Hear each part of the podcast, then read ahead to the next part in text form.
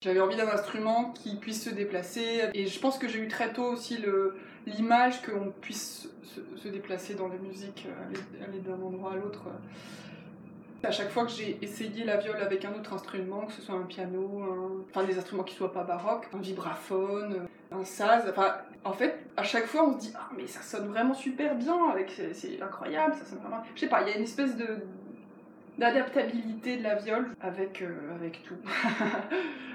les premières fois que j'ai fait des enregistrements, j'étais amenée à faire des enregistrements en musique, en chanson. Et donc là, j'étais en studio euh, avec un casque, euh, parfois euh, dans une cabine toute seule. Et j'ai trouvé ça complètement grisant en fait. J'ai beaucoup aimé cette expérience.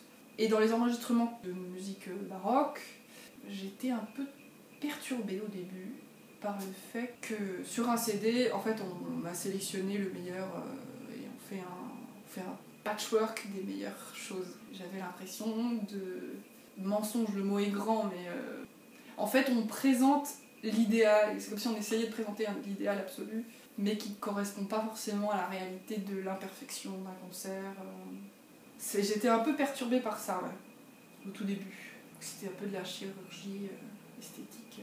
Et maintenant, je me pose moins la question. je suis habituée, ou peut-être. Ça dépend des, ingénieurs du son aussi, la façon dont ils travaillent. Et là récemment, euh, c'était des pièces assez courtes, c'était des pièces de consort qui duraient euh, plus 4 minutes, donc on a fait beaucoup de prises entières, essayer de garder un, souffle quoi, dans, l'œuvre finale. Et dans les enregistrements de, chansons euh, que j'ai fait, je me souviens de, l'arrangeur qui s'appelle Pierre Ricardi, qui était très attentif, bien en amont de l'enregistrement, à justement comment, dans le studio, arriver à mettre en place des conditions pour que quelque chose reste vivant en fait.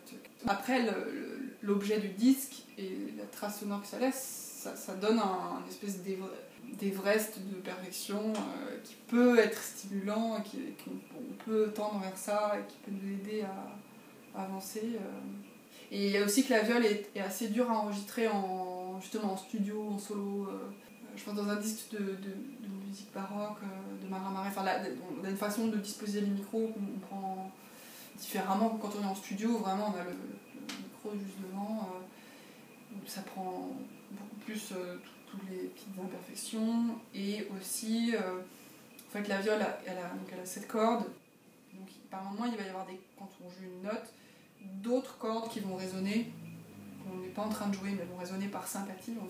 Ce qui fait que dans la trace audio que ça laisse, il va y avoir des notes qui vont être énormes euh, et qui vont surgir soudainement. Enfin, et je, sais que c'est difficile à, enregistrer.